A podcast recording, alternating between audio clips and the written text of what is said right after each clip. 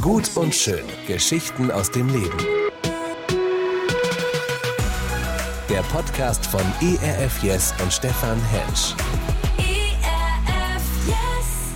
Herzlich willkommen zu einem neuen Podcast in unserer Reihe Gut und Schön. Heute mit einer Special Weihnachtsedition mit dem Thema Stille im Stall. Es geht um Langeweile, Einsamkeit, Isolation und Wachsamkeit. Stille im Stall. Wir gehen mit großen Schritten auf die Weihnachtszeit zu und viele besingen die Ruhe und den Frieden der Weihnachtszeit, aber die meisten Menschen erleben genau diese Zeit als eine der hektischsten, als eine der aufreibendsten Zeiten im ganzen Jahr. Das Jahresende naht, Rechnungen müssen beglichen werden, die ähm, Nebenkostenabrechnungen kommen rein, die Spülmaschine geht kaputt, die man eigentlich so dringend braucht, um den großen Weihnachtsabwasch auf die Reihe zu bekommen. Und die Weihnachtszeit als äußerliche Ruhezeit deklariert, wird zu einer innerlichen Unruhezeit. Letzte Woche, ich komme von einer meiner Männerkleingruppen nach Hause, telefoniere im Auto noch mit einem Freund und wir hatten ein sehr gutes Gespräch. Ich gehe ins Bett, habe mein Telefon an das Ladekabel angesteckt und am nächsten Morgen halb acht stieß mir meine Frau mit ihrem Ellenbogen in meine Rippen und sagte, Stefan, wir müssen aufstehen, es ist halb acht. Warum hast du den Wecker nicht gestellt? Ich so aus dem Halbschlaf gerissen. Natürlich habe ich den Wecker gestellt, der ist automatisiert, der klingelt jeden Tag um dieselbe Zeit. Ich schaue auf mein Handy, mein Handy war tot. Der Akku war platt. Es ging weder an noch aus. Ich habe ihn versucht mit allen möglichen Mitteln zu laden, habe die, die Ladestation gereinigt, habe es über Induktion, über Stecker, über alles probiert. Dieses Telefon war einfach platt. Was für ein Geschenk eines ruhigen Morgens. Ich hätte nie gedacht, dass sich ein Morgen so gut anfühlen kann, wenn man nicht von irgendwelchen Klingeltönen und Nachrichten überrascht wird, sondern ein Display einfach mal schwarz bleibt, es einfach mal ausbleibt. Und ich erlebte diese Stille und es war in diesem Moment eine, eine Genugtuung für die Seele, weil ich gemerkt habe, wow, das ist ein Gefühl, das kenne ich schon gar nicht.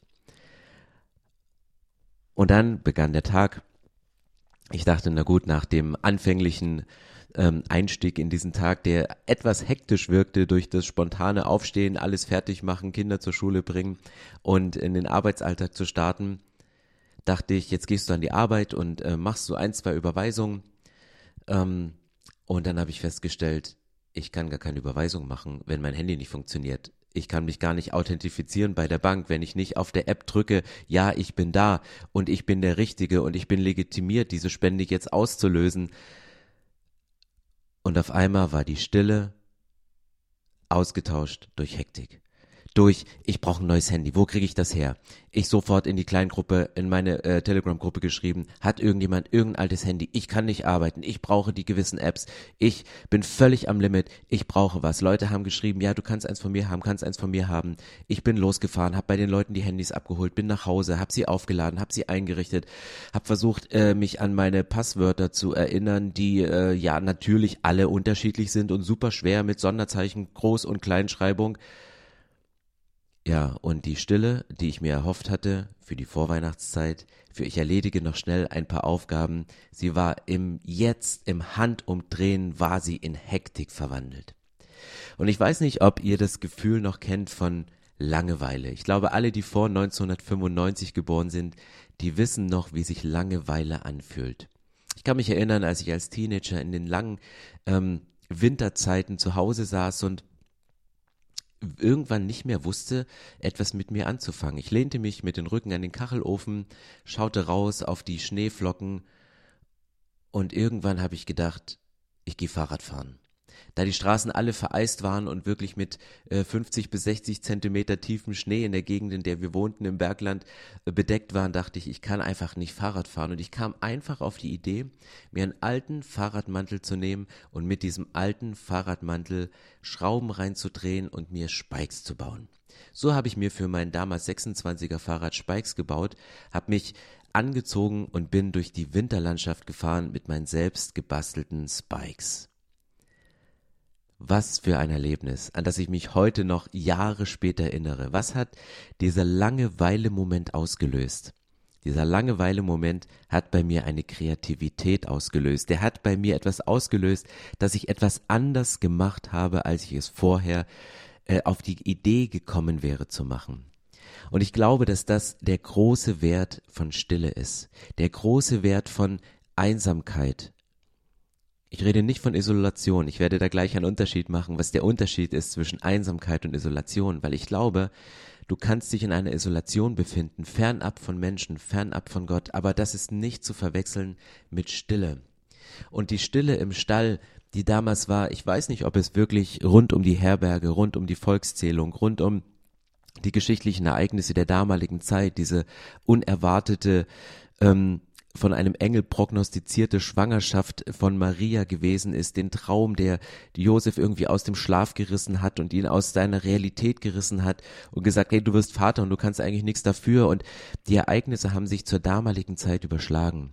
Ich weiß auch nicht, ob es in dem Stall so still war, ob das Jesusbaby, welches auf Stroh gebettet war, nicht vielleicht doch geschrien hat, weil es doch mehr gepiekst hat, als dass es ein, ein angenehmes King-Size, by the way, das erste King-Size-Bett überhaupt war die Krippe, ähm, ob die ähm, Esel geblökt und die Schafe gemäht haben.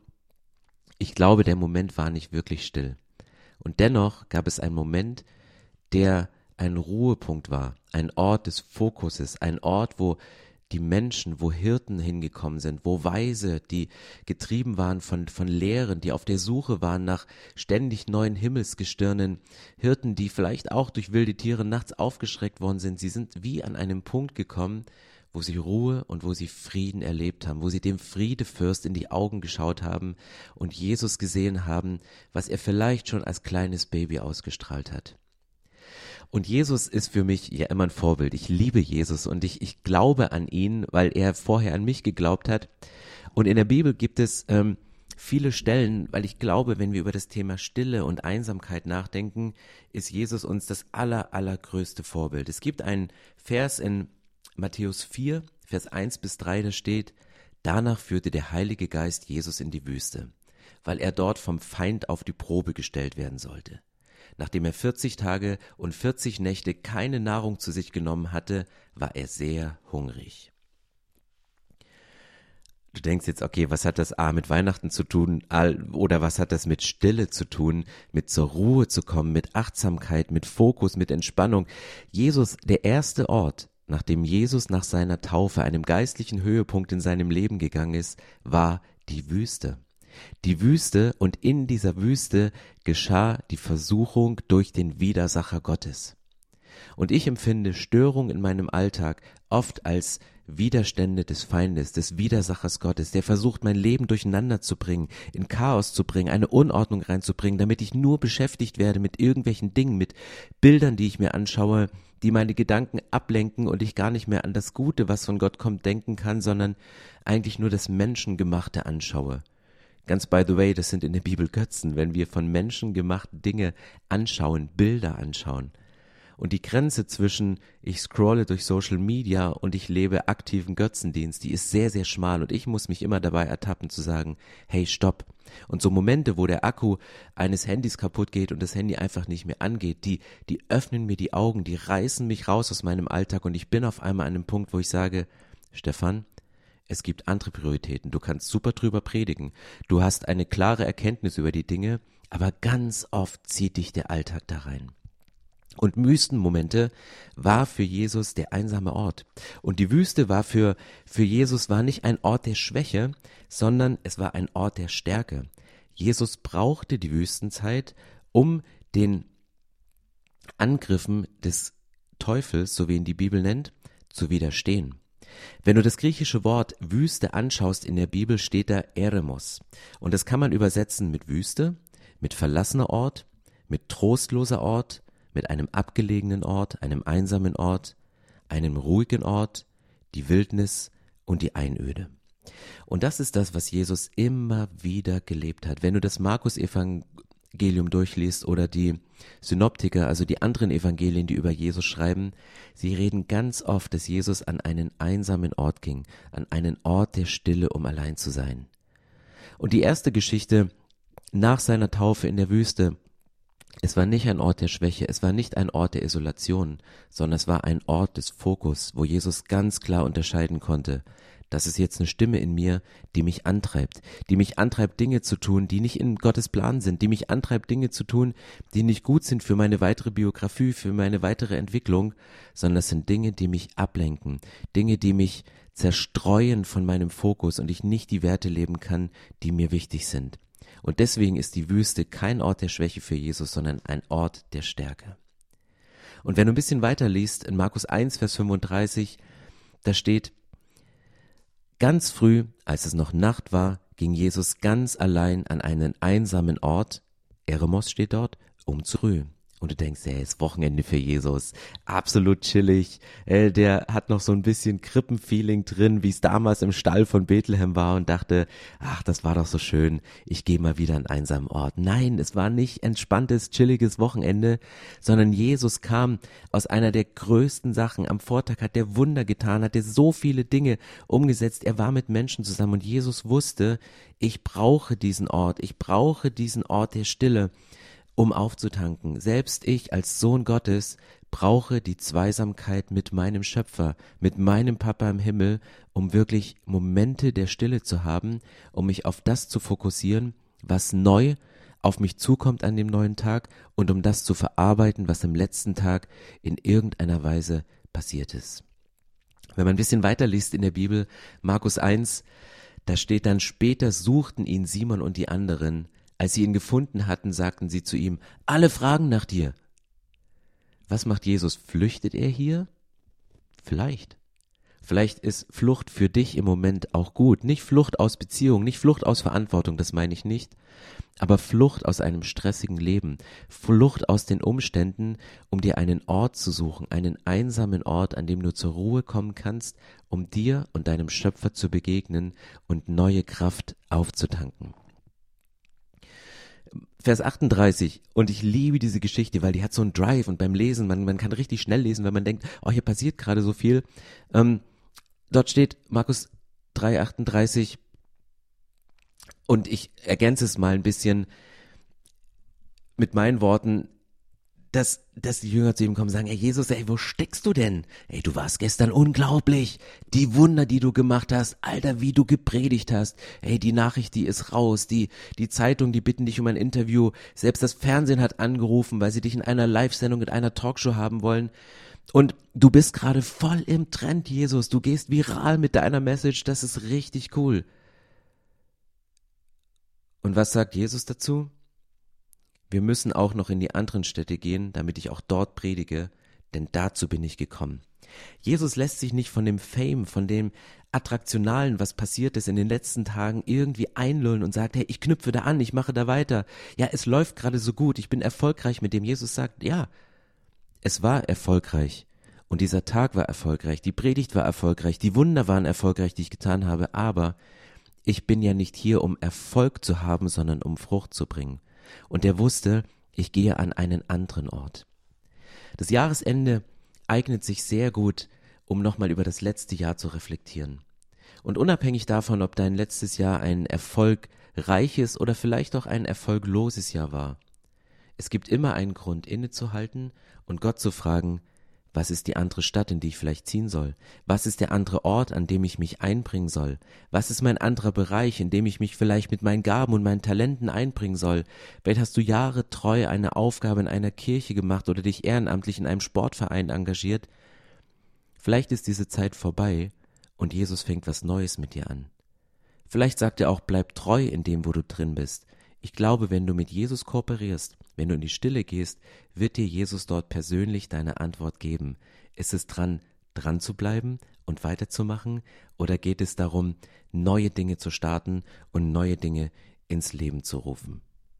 Wenn ich in meiner Bibel ein bisschen weiterblättere, dann stelle ich auf einmal fest, dass auch Jesus in seinem Tagesablauf immer wieder diese Unterbrechung einbaute. Markus 6, Vers äh, 33 steht zum Beispiel, als die Leute, aber die Leute bemerkten ihre Abfahrt. Die Jünger, die hatten wieder einen vollen Tag und wie gesagt, es sind ein paar Tage, ein paar Kapitel weiter in der Bibel. Ähm, und die Leute bemerkten die Abfahrt der Jünger. Da liefen sie aus den umliegenden Städten am Ufer entlang voraus und waren bereits da, als sie anlegten. Als Jesus aus dem Boot stieg, erwartete ihn eine riesige Menschenmenge. Er hatte Mitleid mit ihnen, denn sie waren wie Schafe ohne Hirten. Deshalb nahm er sich Zeit, sie vieles zu lehren, spät am Nachmittag. Was macht Jesus hier in dieser Situation? Vielleicht geht's ähnlich, wenn du dir Gedanken machst, was für das neue Jahr neu ansteht, was du für neue Dinge beginnen kannst, welche alten, guten Traditionen du gern fortführen möchtest. Die Sachen werden dich einholen, so wie die Menschen damals Jesus eingeholt haben. Jesus wollte an diesen Eremos, an diesen einsamen Ort gehen und die Leute haben mitgekriegt, hey Jesus, unsere Kraft, unser Vorbild, unser Lehrer, der geht weg. Und sie sind ihm hinterher äh, gerannt und sie waren schneller als Jesus an diesem Ort zeigt eigentlich, dass Jesus recht langsam gelaufen ist und vielleicht jeden Schritt, den er gegangen ist, genossen hat. Manchmal einen Moment innegehalten hat, um den Sternhimmel anzuschauen oder einfach nur auf die plätschernden Wellen zu schauen oder vielleicht die Fische, die sich kurz unter der Wasseroberfläche befanden, einfach zu bestaunen, in welcher Schönheit sein himmlischer Vater sie geschaffen hat. Ich weiß nicht, was Jesus auf seiner Reise gemacht hat, dass die Menschen, die zu Fuß unterwegs waren, schneller waren als er mit seinem Boot. Aber sie waren da. Und Jesus kommt hin und hätte sagen können, ach Mann, ihr nervt mich. Und das ist das Schöne, dass du Jesus nie nervst. Du nervst Jesus nicht mit deiner Gegenwart. Im Gegenteil. Wir singen immer so gerne immer mehr von dir. Ist ein altes Kirchenlied oder ein altes, ein modernes altes Lied. Immer mehr von dir, immer mehr. Und wir Menschen, wir singen das zu Jesus, weil wir denken, hey, wir wünschen uns mehr von dir, mehr Geschenke, mehr Gold, Weihrauch und Myrrhe, wie es die Weisen gebracht haben. Wir wünschen uns mehr von dir, aber lass uns mal kurz den Gedanken denken, was ist, wenn Jesus dieses Lied auch kennt? Und wenn Jesus dieses Lied auch manchmal singt? Er sitzt da an seinem Thron, ruft ein paar Engel herbei und sagt, komm, spielt mir mit der Harfe. Und dann fängt Jesus dir ein Lied an zu singen und sagt, hey, immer mehr von dir. Ich wünsche mir nur ein bisschen mehr von dir.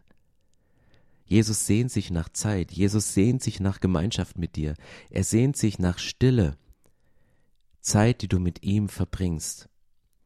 Und ich glaube, dass Jesus diese Zeit sich etwas kosten lässt und dass Jesus sich danach sehnt, diese Zeit mit dir zu verbringen, genauso wie er es hier gemacht hat in Markus 6. Er hat gemerkt, die Menschen, die ihm nachrennen, die ihn verfolgt haben quasi wie Paparazzi der damaligen Zeit.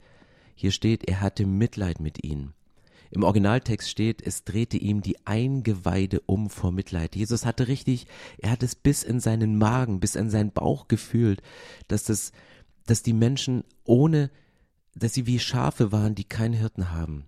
Das heißt, getrieben, irgendwo von einem Ort zum anderen geschickt, auf der Suche nach etwas, was ihm einen tieferen inneren Frieden gibt, auf der Suche nach Stille sind sie gehetzt und völlig unstetig leben sie in Alltag und versuchen, den Alltag, der sich manchmal so anfühlt und so an, so riecht wie der Stall vom Inneren, ziemlich durcheinander, ziemlich chaotisch, da eine Ruhe reinzubringen und da eine neue Ordnung reinzubringen. Und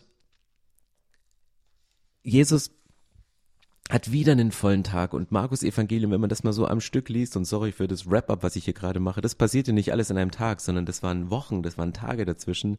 Aber wenn wir Bibel lesen, ist das ganz oft so, dass wir denken, boah, was Jesus alles an einem Tag gemacht hat, Alter, der ist doch nicht von dieser Welt, äh, ist er nicht. Ähm, aber wenn du weiterliest, Markus 6, Vers 45 steht, gleich danach befahl Jesus seinen Jüngern, wieder ins Boot zu steigen und über den See nach Bethsaida zu fahren, während er inzwischen die Menschen nach Hause entließ. Dann ging Jesus allein auf einen Berg, um zu beten. In der Nacht war Jesus allein an Land. Jesus wusste, dass seine Zeit alleine mit dem Vater noch wichtiger war als Schlaf. Eigentlich hätte sich Jesus hinlegen können. Eigentlich hätte Jesus in dem Moment sagen können und dürfen. Und wir würden jetzt sagen, wenn wir Psychologen und Schlaftherapeuten wären, müssen, leg dich hin, ruh dich aus, schlaf mal. Und manchmal ist das auch dran und richtig. Aber Jesus wusste, dass seine Zeit allein mit dem Vater noch wichtiger war als Schlaf. Jesus geht in diesem Moment nicht schlafen, sondern er sucht die Stille. Stille. Ähm, manche nennen es auch Schweigen. Und es gibt äh, zwei Dimensionen. Es gibt eine äußere Stille und es gibt eine innere Stille, die wir Menschen erleben können. Äußere Stille, die ist ja so ziemlich selbsterklärend. Also es bedeutet so was wie kein Lärm, also keine Musik auf den Ohren, kein Fernseher, der irgendwie im Hintergrund läuft, kein Mitbewohner, der im Flur Videospiele zockt, so kein Kleinkind, der schreit, Mama, Mama, Mama. Du, kein Telefonat mit deiner Schwiegermama, während du die Spülmaschine ausräumst, um noch die letzten Details für Weihnachten zu organisieren. Äußere Stille ist, wenn du früh aufstehst und in der Natur oder in deinem Zimmer bist und es ist still. Wenn dir die Ohren brummen vom Lärm der Stille. Die Stille, das ist eine geistliche Disziplin. Und äh, vor anderthalb äh, Jahrtausenden sagte der Kirchenvater und Theologe Augustinus, er sagte, in die Stille einzutreten bedeutet in die Freude einzutreten. Und äußere Stille, die kann man, ähm, die kann man schaffen. Äußere Stille, man kann Dinge abschalten, so wie ich zwangsweise mein Telefon beiseite legen musste, weil nichts mehr funktionierte. Aber könnte es sein, dass wir den äußeren Lärm benutzen, um den inneren Lärm zu übertönen? Weil ich glaube, dass innerer Lärm etwas anderes ist. Innerer Lärm ist das, was eben nicht verstummt, wenn das, wie das innere Geplapper, ähm, die laufenden Kommentare, die immer im Kopf ablaufen, wo man denkt so, oh, das habe ich falsch gemacht. Du hörst Sätze von, von, von Partnern, von Menschen, die Dinge über dir ausgesprochen haben und die reden gar nicht mehr, aber irgendwie sind diese Stimmen die ganze Zeit in dem Kopf wie irgendwelche Kommentare, die dich versuchen zu korrigieren. Diese, diese endlosen inneren Wiederholungen dieses miesen Gesprächs mit deinem Freund oder auch erotische Gedanken über einen Mann oder eine Frau, die dir auf der Straße begegnet ist, die du, der du zu lange zu tief in die Augen geschaut hast. Unsere Fantasien, ähm, und das müssen nicht nur sexuelle Fantasien sein, das können auch Rachefantasien sein. Wir, wir, wir stellen fest, dass auch Sorgen, ein Freund von mir, der sagt, in fast jeder Predigt, sagt er, es gibt zwei Dinge, von denen wir uns immer zu viel machen. Und das sind Nudeln und Sorgen. Ja, man macht sich immer zu viel Nudeln, man macht sich auch zu viel Sorgen. Aber das ist diese innere Unruhe und innere Stille, die kann man nicht einfach abschalten. Außengeräusche lassen sich einfach abschalten, aber für den inneren Lärm gibt es keinen Ausknopf. Und der innere Lärm, das ist ein richtiges Biest, das ist eine wilde Bestie, die dringend gezähmt werden muss. Es gibt nur leider keinen Ausknopf für diesen inneren Lärm, außer du verbringst Zeit mit Jesus. Und ich glaube, dass Jesus, ich, ich weiß es nicht, es steht so nicht in der Bibel, ob Jesus auch vom schlechten Gewissen geplagt wurde. Da kommen Menschen zu mir, sie wollen meine Hilfe, sie brauchen meine Hilfe und ich gehe jetzt einfach Boot fahren, ich gehe jetzt einfach in die Einsamkeit, ich gehe in die Stille. Ich weiß nicht, ob Jesus den äußeren Ort des Eremos, der Wüste, des ruhigen, des einsamen Ortes gesucht hat, um bei seinem Vater anzukommen, um die inneren Stimmen klein zu kriegen. In der Wüste sieht man, dass Jesus mit diesen Stimmen zu kämpfen hatte, dass der Feind gegen ihn kämpfte, durch verschiedenste Gedanken. Du könntest viel erfolgreicher sein, du könntest deinen Weg abkürzen, du müsstest weniger leiden, wenn du das machst. Ich würde dir so viel versprechen und Jesus sagt nein. Und wie argumentiert er? Er argumentiert mit dem Bibelwort. Er argumentiert damit, dass er sagt, es steht geschrieben. Woher wusste er, was geschrieben steht? indem er sich mit dem Autor zusammengesetzte, der die Bibel inspiriert und geschrieben hat, nämlich Gott selbst. Und Einsamkeit, Einsamkeit ist das andere Thema. Einsamkeit heißt, äh, man ist allein, allein mit Gott und mit der eigenen Seele. Mit, mit Einsamkeit äh, meine ich nicht Isolation, weil ich glaube, zwischen Einsamkeit und Isolation, da liegen Welten dazwischen. Einsamkeit ist Engagement, Isolation ist einfach nur Flucht. Einsamkeit gibt dir Sicherheit, zur Ruhe zu kommen. Isolation ist Gefahr, wenn du alleine bist.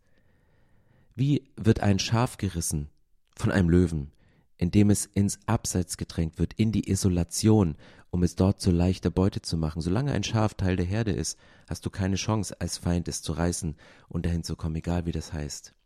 Aber in der Einsamkeit öffnest du dich für Gott, in der Isolation bist du einfach nur Zielscheibe für den Versucher und er schießt dir ganz, ganz jämmerlich in den Rücken und greift dich von hinten an. Einsamkeit ist, wenn man sich Zeit nimmt, um seine Seele zu ernähren, um sich geistlich zu tränken, um gesund und reif zu werden. Isolation ist das, wonach man sich sehnt, wenn man die Einsamkeit vernachlässigt. Ich glaube, je weniger Stille und Einsamkeit du lebst, umso mehr treibt es dich in die Isolation. Und Einsamkeit, so düster es ausklingt, ist alles andere als Verlassenheit. Es gibt ein Buch von Richard Foster, der schreibt in einem Meisterwerk, Nachfolge feiern, schreibt er, Alleinsein ist innere Leere, Einsamkeit ist innere Erfüllung. Und in der Einsamkeit sind wir alles andere als allein. In der Tat fühlen sich viele von uns dort am meisten und am tiefsten mit Gott verbunden, wenn sie Momente der Stille und Momente der Einsamkeit leben. Und ich glaube, eine der größten großen Probleme von Spiritualität in unserer Zeit ist, dass ich wirklich nur wenige Menschen eingestehen, dass sie sich getrennt von Gott fühlen. Und wir erleben selten, und ich, ich spreche da von mir, das ist gar nicht vorwurfsvoll mit erhobenen Zeigefinger, aber wir erleben so selten die Gegenwart Gottes im Alltag. Weißt du, Liebe, Freude und Frieden, das, das beschreibt nicht, nicht die gefühlte Erfahrung vieler Christen. Wir, wir kommen oft in die Kirche in der Hoffnung auf eine Berührung von Gott, so einen flüchtigen Moment der Verbindung mit ihm, wenn wir gute Lobpreismusik hören oder einen guten Podcast, eine gute Predigt. Aber dann gehen wir wieder in die säkulare Einöde zurück. Aber eigentlich ist der Alltag und die Momente, in denen Jesus Stille und Einsamkeit gesucht hat, das waren die Momente, wo er bei seinem Vater war, mitten im Alltag, nicht auf den Großevents am Wochenende, wo er 5000 Leute plus ähm, satt gemacht hat oder wo die großen Heilungswunder und die legendären Predigten im Tempel stattgefunden haben. Es lief alles im Alltag. Und könnte das Gegenmittel für diese geistiges Unbehagen so einfach sein wie Stille und Einsamkeit? Wenn unsere Theorie stimmt, dann das Problem eher daran liegt, dass wir abwesend sind und nicht, nicht Gott abwesend ist, dass es eher an unserer Ablenkung liegt und als an seiner Abwendung, dann ist die Lösung ziemlich einfach, eine Umgebung zu schaffen, in der wir Gott Aufmerksamkeit schenken und uns mit ihm verbinden können. Und ich kenne keinen besseren Ort als diesen Eremos, als diesen einsamen Ort. Wie sieht dieser Ort bei dir aus? Ist es ein Waldspaziergang, den du machst, ganz allein? Ist es ein Sport, in dem du dich zurückziehst, ohne Kopfhörer auf den Ohren, ohne antreibende Musik? Ist es ein Sessel mit einer Lampe, die du dir irgendwann gekauft hast, weil du sagst, hey, immer wenn ich dort sitze, habe ich diesen einsamen Ort? Ist es mal eine Auszeit, die du dir nimmst? Für mich ist ein Eremos die Berliner Ringbahn. Es, es scheint völlig, völlig absurd zu sein, aber wenn ich alleine in einem Zimmer sitze, bin ich so ablenkbar, weil ich diese inneren Stimmen nicht wegkriege. Aber manchmal setze ich mich einfach in der, kaufe mir ein Ticket, setze mich in die S-Bahn und fahre einfach sinnlos in der Ringbahn, weil ich dort wie isoliert bin. Ich fange an, für Menschen zu beten. Ich sehe auch Menschen, die wie Schafe ohne Hirten sind, sehr distracted, ähm, also ver, kann kein Deutsch mehr, Hilfe. kann mir jemand ein Wörterbuch holen? Ähm, also sehr durcheinander gebracht, sehr, ähm, ja, distracted halt. Und ähm, ich sehe dann raus und manchmal sehe ich Straßenzüge, die, hm, wenn es nachts ist, beleuchtet sind oder tagsüber grüne Flächen oder, oder Seen, die ich vorher gar nicht wahrgenommen habe. Und das führt mich an diesen Ort, wo ich auf einmal ganz alleine bin mit Gott und beten kann für diese Menschen, für mich. Und oft, sehr, sehr oft hat Gott genau durch diese Zeiten zu mir gesprochen. Ich weiß nicht, wie dieser Ort für dich aussieht. Der kann so unterschiedlich sein. Aber such nicht einen Ort, wo du äußeren Lärm erzeugst, sondern ja, wir müssen den äußeren Lärm abschalten, um zur inneren Stille zu kommen, aber für den inneren Lärm gibt es diesen Ausknopf nicht, außer die Begegnung mit Gott, außer den Moment, wo du Gott ganz nahe bist und wo du sagst, ich fokussiere mich jetzt auf dich. Und mir hilft ganz oft ein ganz einfacher Zettel, den ich neben mich lege, wo ich Gedanken, die kommen, einfach aufschreibe, weil wenn ich sie nicht aufschreibe, sind sie präsent, kriege ich sie wie nicht los. Aber in dem Moment, wo ich sie aufschreibe, merke ich auf einmal, sie sind gebannt auf das Blatt Papier und ich sage, da kann ich mich später drum kümmern. Und genauso ein Gedanke, der kann bei dir natürlich jetzt schon wieder Stress auslösen. Und es gibt Menschen, ähm, Kardiologen, Psychologen, die, die reden von, von einer sogenannten Stresskrankheit. Und ähm, es gibt so eine Definition für Stress, die lautet ein Verhaltensmuster, das durch ständige Hetze und Ängstlichkeit gekennzeichnet ist.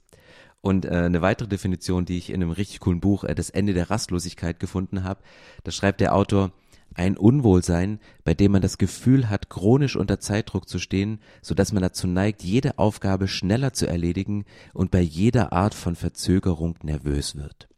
Und es gibt einen Kardiologen, der hieß ähm, Friedmann Meyer, und äh, der wurde mit einer Theorie berühmt und sagt, es gibt Menschen des Typs A, die chronisch wütend sind und in Eile sind und die sind anfälliger für Herzinfarkte. Und er definiert das so, er sagte, es ist ein ständiger Kampf und unablässiger Wunsch oder unablässiger Versuch, in immerer kürzerer Zeit immer mehr Dinge zu erledigen oder zu erreichen oder an immer mehr Ereignissen teilzunehmen.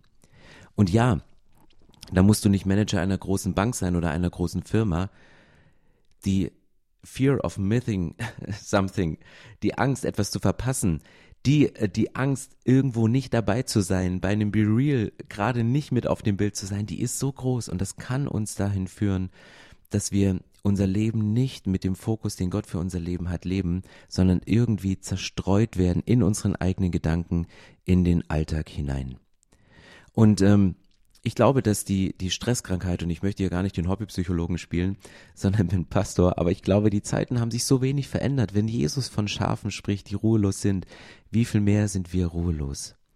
Aber wir merken das an vielen Stellen, dass wir eine hohe Reizbarkeit haben, dass wir schneller wütend werden, frustriert oder einfach nur verärgert und ähm, ja, uns ärgern Dinge viel zu schnell und ich glaube, das Wichtige ist für die Selbstdiagnose nicht, nicht sich die Arbeitskollegen anzugucken, sondern einfach zu sehen, wie reagieren wir im Umgang mit unseren Menschen. Dass wir überempfindlich sind, dass irgendeine komische E-Mail reinkommt oder jemand einen Satz sagt und wir, wir, wir ticken aus und es verletzt uns so tief, weil wir merken, ey, das ist so ungerecht, wie der das schreibt. Im normalen, entspannten Zustand würde man diese E-Mail einfach ignorieren und, und wegtun aber dass man auch eine Ruhelosigkeit hat, ähm, abends nicht einschlafen kann, genervt ist und man, man, man liest die Bibel und findet sie totlangweilig. Geht mir manchmal so. Und man nimmt sich Zeit zum Beten, dann kann sie aber nicht konzentrieren. Man geht früh ins Bett, aber kann trotzdem nicht einschlafen.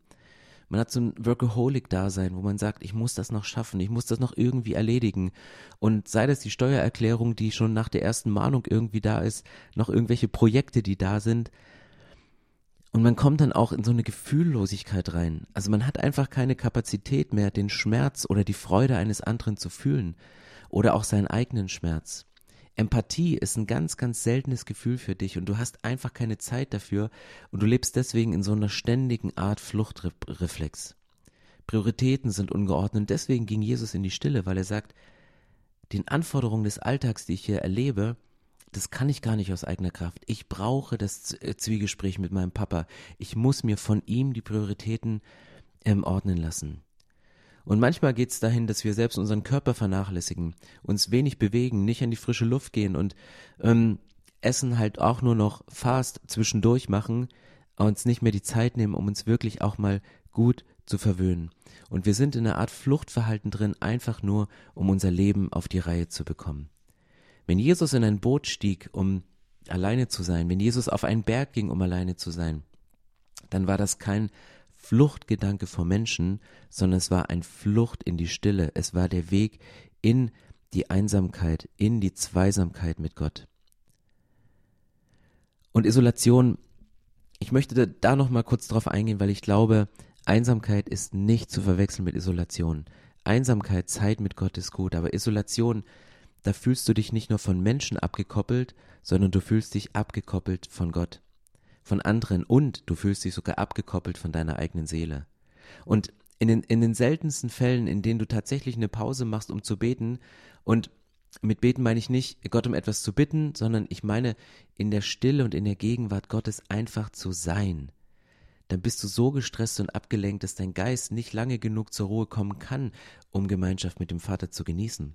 Und dasselbe gilt für Freunde. Wenn du mit ihnen zusammen bist, bist du auch ständig mit deinem Handy beschäftigt oder eine, eine Million Kilometer weit weg und gehst im Kopf eine To-Do-Liste durch, die du noch zu tun hast. Und selbst wenn du mal alleine bist, siehst du dich konfrontiert mit diesem leeren Abgrund, der deine Seele ist, und du rennst sofort zurück auf das vertraute Gleis von Geschäftigkeit oder digitaler Ablenkung. Und wenn wir dieses Jahr zu Weihnachten über Stille im Stall sprechen, dann wünsche ich dir einfach Momente, wo du nicht einsam, isoliert in Gedanken dich flüchtest an einen Ort, der dir die Leere widerspiegelt, sondern dass du diese Leere vor Jesus hinlegst und sagst, Herr, so wie der Stall leer war, so wie die Krippe leer war, möchte ich sie füllen mit Jesus. Und ich möchte gerne ein Gebet sprechen, damit die Stille im Stall und das Schreien der Seele zu einem zu einem Ruhepunkt kommt, zu einem Frieden kommt und wo du spürst, dass eine Erfüllung in diese Leere hineinkommt, dass das Loch nicht größer wird und nicht schwärzer wird, wenn man reinschaut, sondern dass man merkt, hey, dieses Loch, das wird erfüllt. Und ich glaube, dass Jesus einen großen Unterschied machen kann in deinem Leben. Es ist ein Vorrecht, Zeit mit ihm zu verbringen. Jesus nimmt sich die Zeit. Er singt immer mehr von dir. Und er wartet auf diesen Moment und sagt, unterbrich mal den Alltag. Und vielleicht ist für dich dieser einsame Ort das Badezimmer. wo du einfach mal für dich alleine bist und dich auf den Boden setzt, vielleicht die Wärme der Fußbodenheizung genießt und weißt, hey, hier kann ich gerade mal sein. Das muss auch nicht eine extrem lange Zeit sein, aber es sind Momente im Alltag, die du brauchst, um deinem lebendigen Gott zu begegnen. Und ich möchte gerne ein Gebet sprechen, dass diese Weihnachtszeit nicht eine Zeit der Hektik wird, auch wenn äußerlich Lärm da ist, auch wenn äußerlich Hektik da ist, aber sich immer wieder an den Punkt zu kommen, immer wieder an den Punkt zu gehen und zu spüren, hey, jetzt bin ich angekommen, jetzt bin ich ganz bei mir und jetzt bin ich ganz bei Gott. In hektischen Zeiten brauchen wir mehr Zeit an einem ruhigen Ort. Ganz bestimmt nicht weniger. Ich möchte beten. Himmlischer Vater, ich danke dir, dass du auf diese Erde gekommen bist und den Alltag von Menschen unterbrochen hast in hektischen Situationen, aber ihnen an diesem Punkt einen Ruheort geschenkt hast, als sie vor deiner Krippe standen und dich ansahen vielleicht die Schönheit dieses kleinen Babys genossen haben, dir tief in die Augen geschaut haben, um dort eine Ruhe, einen Frieden und eine Weite festzustellen. An dem Ort bei dir, als du geboren bist im Stall, kamen Menschen zusammen, lebten in Gemeinschaft und nicht in Isolation. Sie waren nicht irgendwie alleine auf dem Feld oder alleine in ihrem Studierzimmer oder alleine in der mit, mit ihrer Schwangerschaft oder fühlten sich alleine gelassen als verantwortliche Väter, die Verantwortung für ein Leben übernommen haben, sondern du hast Menschen zusammengeführt. Nicht nur zueinander, sondern zu dir. Du warst das Zentrum. Und Jesus, ich bete für solche Momente, für die Hörerinnen und Hörer, die diesen Podcast hören, dass wir gerade jetzt in dieser Weihnachtszeit Momente der Stille, Momente der Ruhe, Orte der Einsamkeit finden, die uns rausreißen aus unserer eigenen Isolation, aus der Hektik des Alltags, aus den Dingen, wo wir von vielen Menschen umgeben sind und uns trotzdem isoliert, uns getrennt fühlen von unserem eigenen Inneren und getrennt fühlen von dir. Führe uns in deine Gegenwart, leite uns mit deinen Augen. Ich bitte dich um göttliche Momente, wo wir dir in die Augen schauen und blicken, was du für eine Berufung für unser Leben hast. Und Jesus, es ist mein eigenes Gebet, ausgelöst durch mein kaputtes Handy. Ich wünsche mir so viel mehr Qualitätszeit mit dir und ich möchte so viel mehr deine Schönheit und deine Größe anschauen, als irgendwelche Bilder, die nur menschliche Schönheit widerspiegeln. Und ich bete, dass die nächste Zeit, die kommt, die Advents- und Weihnachtszeit, in der wir gerade drinstehen, dass wir Momente haben der Gottesbegegnung, wo du uns größer wirst und wo wir dich besser und uns selbst besser kennenlernen können. Ich danke dir, dass du existierst. Ich danke dir, dass du ein Interesse hast und ich danke dir, Jesus, dass du so ein krasses Vorbild für uns warst und genau das, was du gepredigt hast, auch gelebt hast in deinem Leben. Amen. Herr, liebe Hörerinnen und Hörer, ich wünsche Ihnen allen eine gesegnete Advents- und Weihnachtszeit, wirklich besinnliche und ruhige Weihnachtsfeiertage. Gott mit euch. Gut und schön. Geschichten aus dem Leben. Der Podcast von ERF Yes und Stefan Hensch. ERF Yes. Mehr Infos und Podcasts gibt's auf erfyes.de.